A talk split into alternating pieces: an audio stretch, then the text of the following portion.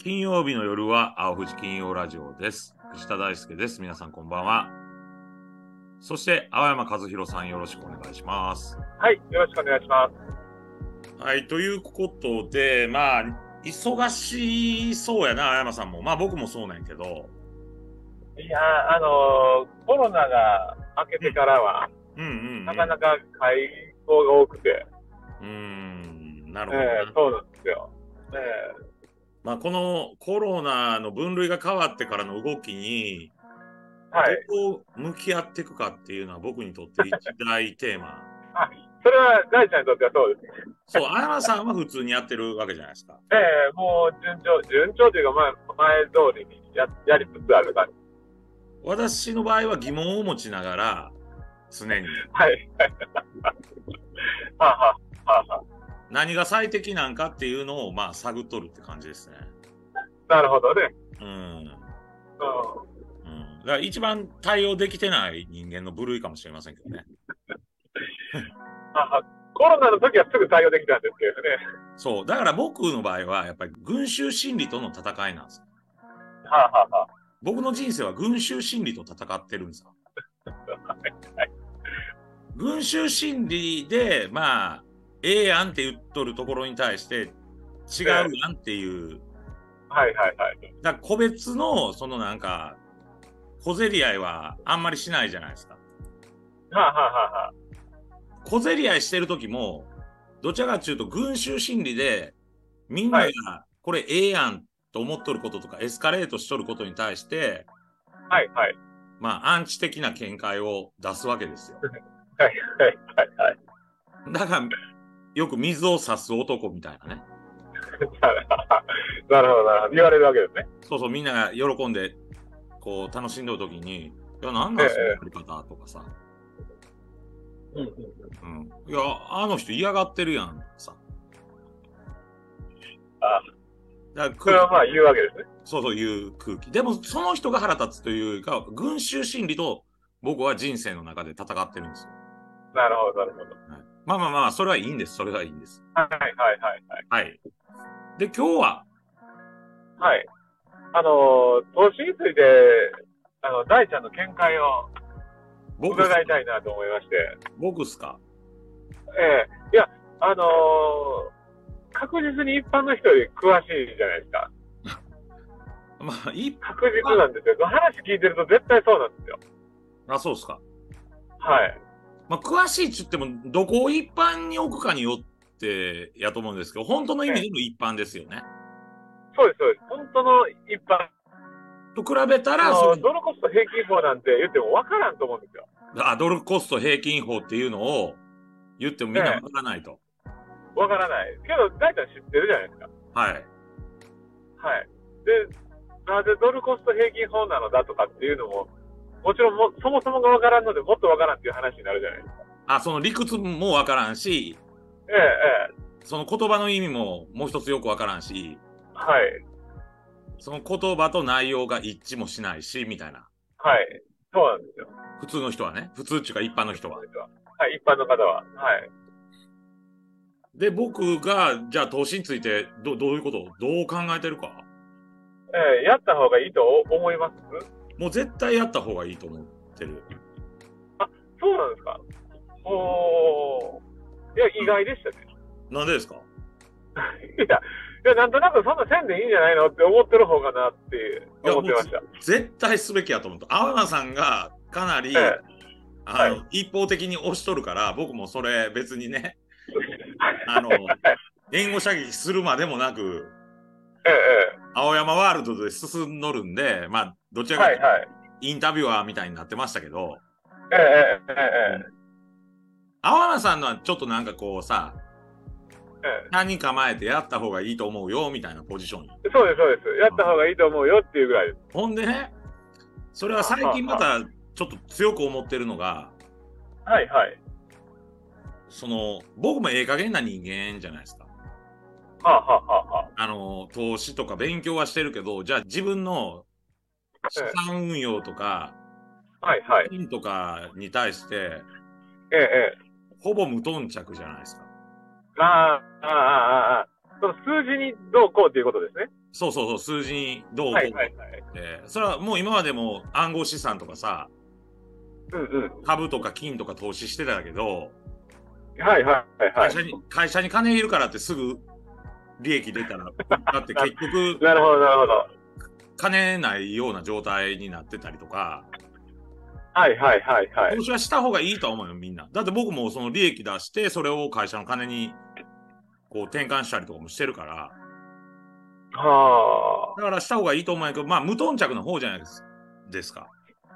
あ。はいはいはい要するはにい。金の使い方もさええ加減やし。だかうら僕は結婚できへん理由、パートナーができへん理由の一つに当てはまるわけですんよ。はい。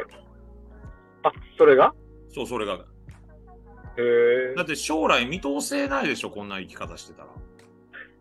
生き方してた。 ああ。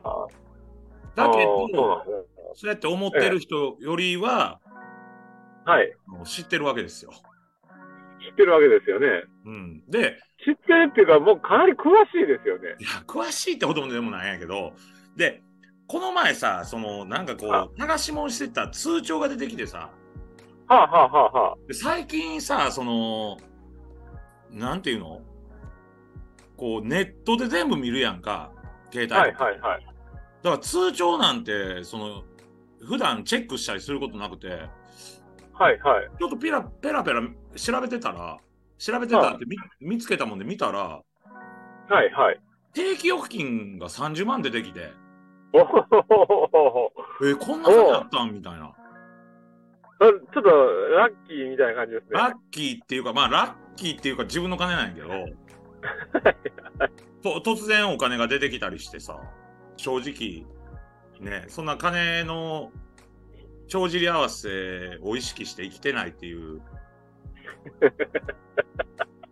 あ、はあはあはあ、まあ、かっこよく言うとそうですね。そうそう。ほやけど、まあ、その、まあ、ね、世間的に言うと、なんじゃこいつみたいな話になってくるわけですよ。なるほど。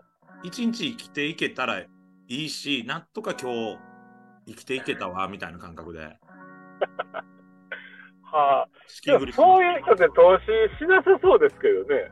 そのでも投資はいると思ってて、で、まああ、あ出てきたわと思って、定期預金30万円入ってて、はいはい。で、これ、何年か、ずーっと前なんやと思うんやけど、ずっと前から入れとれるんやと思うんやけど、はいはい。なんか800何円とかしか入ってないわけよ。30万と800何円。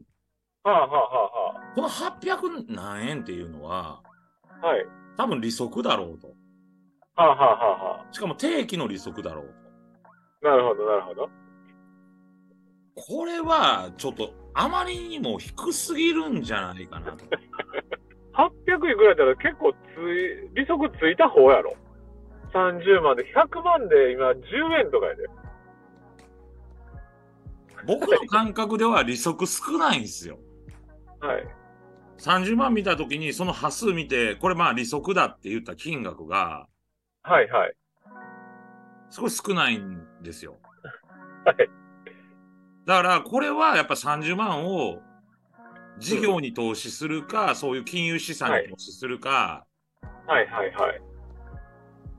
した方が良かったんじゃないかなっていう気がするんですよ。あの、毎月私発表させてもらってるじゃないですか。 はい。まあ、同じ見解ですけどね、毎月。同じ見解なんですけど、うんあの、今ね、1年と8ヶ月か。で、はい44万1000円やったんですよ。はいはい。投資した額が。はい。はい。で、計算上ですね、うん。年間もらえる配当のお金、うん。 1万6000円ぐらいです。ああ、まあまあやな。うん。で、そこからまあ2割ぐらい税金取られるんで、うん1万3000円ぐらいになるのかなっていう予想ですね。いや、だから、それから言っても、定期預金の30万で、はい僕はその端数見たときに、端数っていうか、その30万何何円って見たときに、ええ。これはすごいお金の名付け方やなと思った。そうですね。すごいお金の預け方ですね。だから、その青山さんみたいに、その投資でもいいし、投資っていうか、証券投資かな。はいはい。もいいし、まあ、なんかの積み立てとか、積み立てって言っても、その、うんほ保険、保険というか、まあ、投資信託とか、はいはいまはあ、保険の場合は長いこと、こうね、投入せなあかんから、時間かかるけど、まあ、保険をスタートしようとか、い。はいはい。そっちの方が僕は随分、うん、いいんじゃないかなっていう気がしてまはす。いはい。まあ、あの、余裕があるお金ならね、絶対そっちの方がいいとは思うんですけどね。ただね、これね、僕、その、最近保険解約したんやけど、はいはい。で、まあちょっとまだ金いるもんで解約するっちゅう例のパターンですよ。はあ、はあはあはでも僕、苦しい資金繰りの中に、こあ、はい。う、いわゆるその積み立てっていうか、それはまあ保険やから、養老保険かなはいはい。こう、積み立てたんやけど、はいはい。積み立てる枠を、こう、設けないと、絶対たまらんなって思う。それはその通りだと思います。だから苦しい苦しいって言って、ベタベタの生活を、まあはい。せざるを得ないっていう大変さはあるんやけど、えええええなんかの形で無理して、そういう枠を、1万円でも2万円でも、もっと言ったら5000円でもいいから、え。はいはい。ちょっとでも、まあ、もっと言ったら1000円でもいいよ。はいはいはい。そういうものを設けないと、あの、たまらんと思う。で、そうですね。ある程度まとまった金で勝負しよう、勝負っていう言い方あれかな。投資しようとか、貯金しようって思うんやったら、僕は投資の方を選んだ方がいいっていうふうに思うんですよな。はいはいはいはい。だからそういうそれは軍そ事の通りだと思います。だからそういう群衆心理とやっぱり戦ってるんですよ、僕は。どどっちの軍事主義ですか あの、投資やってる人は少ないですよね、絶対に。えだから投資、ようわからんとか、ええええ危ないんやろうとか、怖いんやろうとか、え。はいはい。あるいはそのお金を、はいまあ、持っとるっていうか、貯めれば銀行に預けとけば一番いいんやろっていう、まあ、こういう風潮あるじゃないですか。ありますね。で、そそれと僕は戦ってるんです。ああ、なるほど、なるほど。生き方を通じて。なるほど。だからその、なんていうんかな、吸い取られてるんさ、結局、国に、政治に、行政に。だってそうやん、低金利でお金預けてさ、はい。国は借金してさ、うん財政出動するっていう、この流れ自体が、はい。国がお金集めて、借金、ここれあんまり言い過ぎると、ちょっと、まあ本当に、また問題発言っていうかさ、お前分かってんねみたいな話になるけど、僕の感覚的なうん考え方としては、国に吸い取られとんです、低金利ってことは。国に吸い取られとんのやろ国かに。吸い取られとんやん。ほだだって、低金利でおなお金預けるんやん。う。銀行じゃないの。銀行じゃない、国なんやで、これは。はあこはこを皆さん分かってください。あはこれは野党の政治家も分かってない。あ。はあはあはあはあ。ある意味で僕が、あの、独断で主張しとることなんです。そうですか。はあはあはあはだって低金利で自分たちのお金を預けるんですよ。あ。はいはい、そうですね。ほんで100万、青山さんで言ったらいいくらやったっけあ青山さんの情報で言うと、今100万1年間預けて、 10円です。 10円やろはい。これは、10円払ったらいいんやで、100万借りる人が。だって極端に言ったら。でまあまあ、そうですねまあ。まあ、貸すときはもう少し違うけど、うんうん うん。簡単に言ったら10円でいいんやで、預けてもらえるんやで。ほな、もう俺かって貸してほしいわっていう、預けてほしいわってなるやん。あるな本当にそれならな。で、その金が日銀とか民間の市中銀行が、あの国債を買ってるわけですよ。まあまあ、そうですね。金利を抑えながら。はいはい。で、財政出動しとるんですよ。はいはいはい。だから、国民だ、で、財政出動しとるときに、じゃあ減税で広くみんなにそれが当てはまるのかとか、あるい。はそういうことに使われないわけじゃないですか。うんうんまあまあ、ちょっと問題発言やけど、まあ公共事業とかさ、うん。うんわけのわからん補助金とかさ、うん。そういうふうにさ、あけどそう考えると、やっぱり投資して、あ、そうそう。金利で、金利というか、まあ、利回りというのかよ、ようわからんけどもう、んうん、それでご飯食っていくのが一番安いな。まあだからそうやってさあの金余りの時代ってジャブジャブにしてるからうんうん。そういうふうに使ってる人もおるよねそれやったら20%しか税金取られへんわけじゃないですか。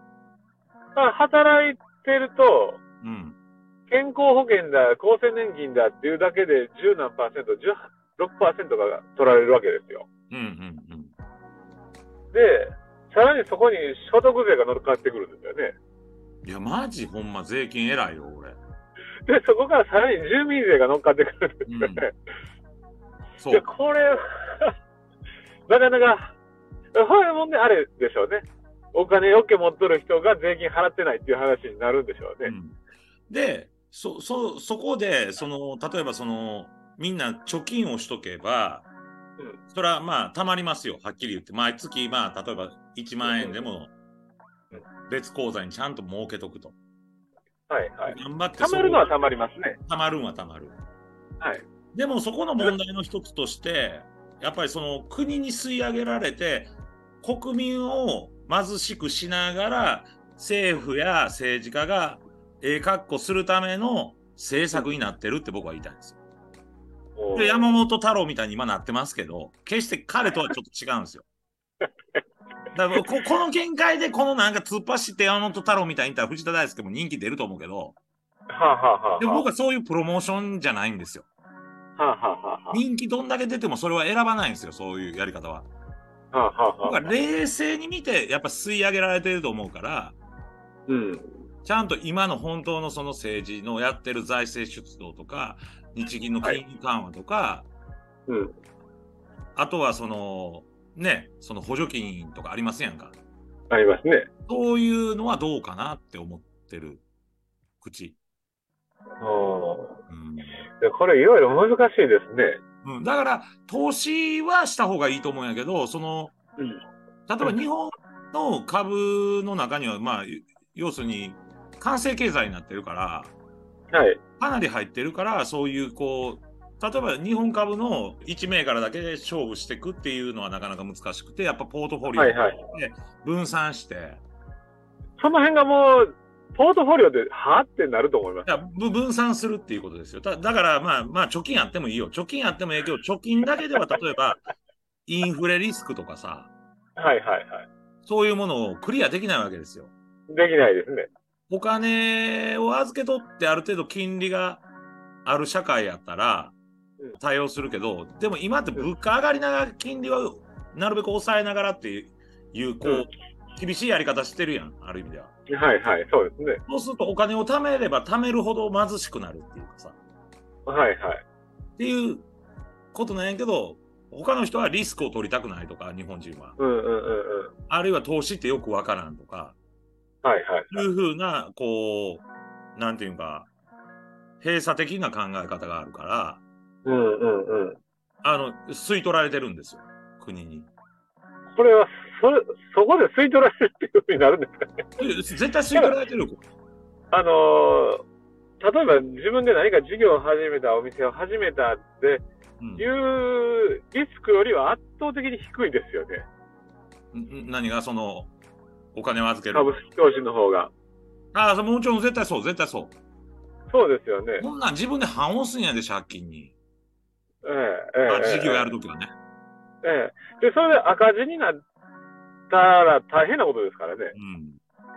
まあ最初はなるんでしょうけど、うんそこまで株式投資で減るってことはまあないですからね。うんだから、そのまあ、リスクってつきもんやし、だから人間人生で生きていく上でいろんなリスクあるやん。はいはい。そのもちろんお金のリスクもあるしさうんうん。事業失敗するリスクもあるし会社が倒産したりとかあるいは結婚が失敗したとかはいはい。自分の体まがあいろいろありますよね。いろいろあるやはい。んでそれを総合的にこうやっぱりこう組み合わせてかなあかんねんけど日本人は金があったらその、なんとかやっていけるっていう価値観が強すぎるからうんうんうん。はいだから地域の出会いにも出ないはいはい。手伝いもしないなんでほな俺らやらなあかんのみたいなはいはいはい。会社もそれを理解してあげなはいはい。い。っていうことで、金だけに、こう、目が行く社会にしてるんやけど、実はその金だけに行くことによって、国民は吸い取られとると。うーん。政府も、その、まあ、吸い上げとるだけじゃなくて、投資しろとは言ってるんや。言ってます言ってます。言うてるんやけど、結果として、はその低金利でお金を預ける中で、はい。その国債とかそういうとこが運用できるわけじゃないですか。国債ってはいはい国の借金がね、回せるわけじゃないですか、低金利やからはい。計算もしやすいと思うんですよ。うん。金利が高くなってくるよりかは。はいはい。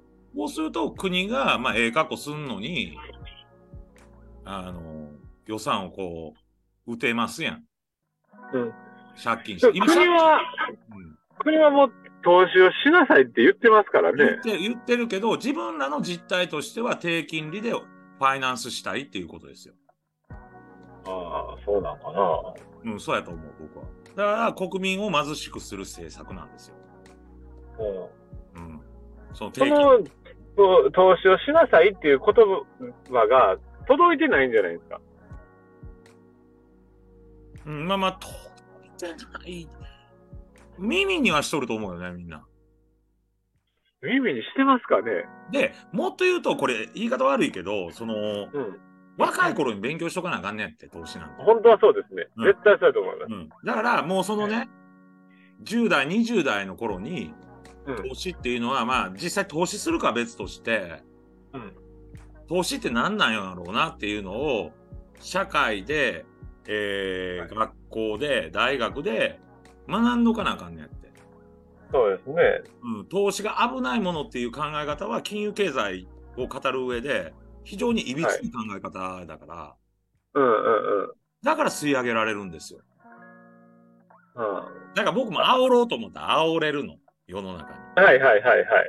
でもだから投資ないだけで。それ、それだけで勝負するっていうのは違うと思っとるから、うんうんうんうん。それも言いながら、はい。あんまり言ってないけどさ、この見解は。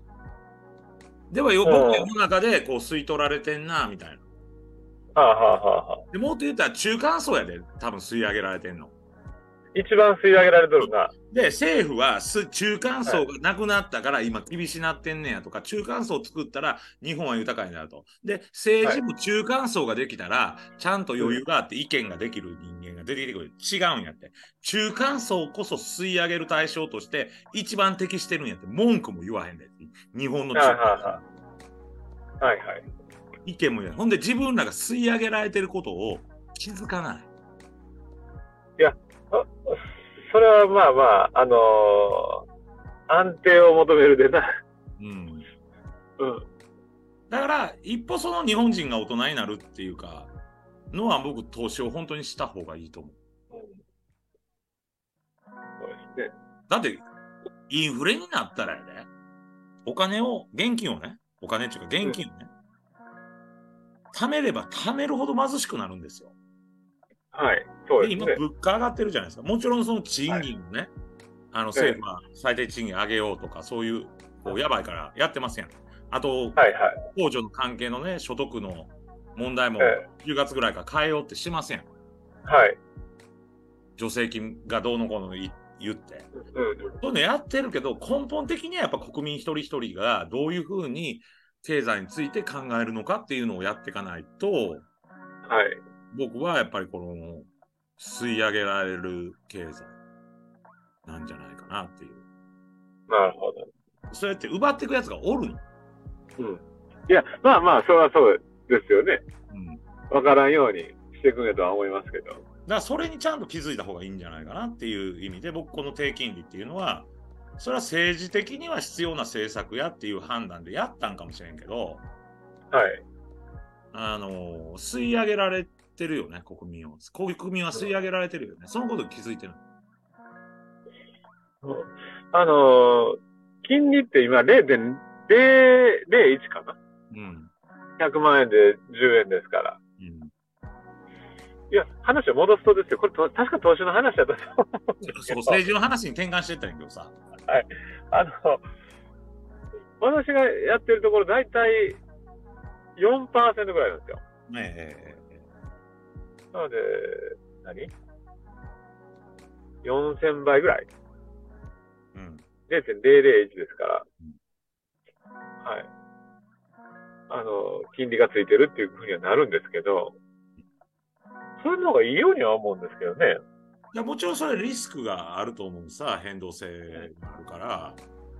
だから国がクラッシュすりゃ、国っていうか証券市場がクラッシュすりゃ、みんな痛手を被るけど、それこそドルコスト平均法とポートフォリオの考え方で、うん。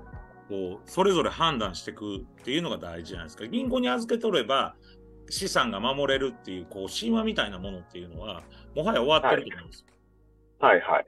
だから自分たちが安全やって思ってることは意外に安全じゃないっていうことに気づくたら投資も青山さんが言うようにもちろんリスクはあるかもしれんけどじゃあ、はいその利利息と投資の利益率ドルコスはトい金庫とか、あーポートフォリオで考えた時にはこっちの方が数倍数倍どころじゃない何倍やったっけ4000倍ぐら いです。 4000倍あるんやよっていう。